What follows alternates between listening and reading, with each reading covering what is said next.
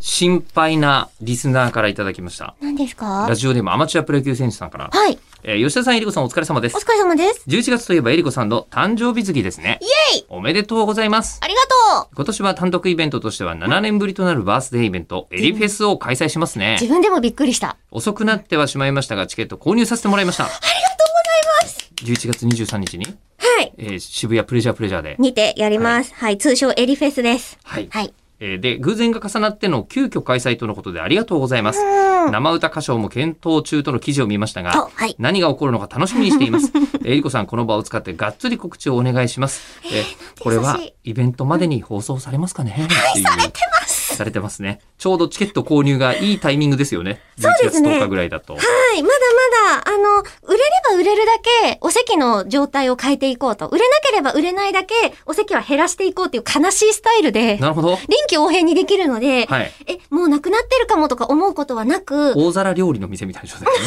だね。ていう感じにななるほどっております。でうん、あ今ー回自由席なんですけど、あえの、口を開くスタイルで販売をさせていただいてるので、整理番号ってやつですねあ。そうです、そうです。なんですけれども、どこの席にいても同じぐらい楽しめるみたいな企画を中身で考えてるので、あの、前の方だからラッキーとか、後ろだからあんまりみたいなことはないように、めちゃめちゃ今、企画を何とかしようとしています。なるほど。だからどのタイミングで買ってもらっても大丈夫なるほどうん。ことを考えておりますよ。で私もお邪魔させていただこうと思っておりますがありがとうございます一。つだけ気になることがありまして、はいえー偶然が重なっての急遽開催っていうのは、どういうことなんですか偶然が重なってっていうのは。えっと、前に渋谷のところにあるクロス FM さんで、はいえっと、生放送やってたんはでいすよ。はいはいはい。ありで、ますそねれが終わった後に、そのクロス FM さんの上で、ええイベントを運営している方がいらっしゃって、その日にたまたま。じゃあその運営会社さんが知り合いだったんですよ。で、ラジオの放送終わったタイミングと、そのイベントのこう、いろいろ搬入をしたりっていうタイミングがあって、え、超久しぶりじゃんってそこで会った時に、いや、なんかやってきたいんだよね。なんかあったらよろしくって言ってたら、あ、ちょうど箱が今ここ取れるんで、中村さん言ってたから、やるんじゃないっていう形になって、だから事務所が知らないま間に決まってました。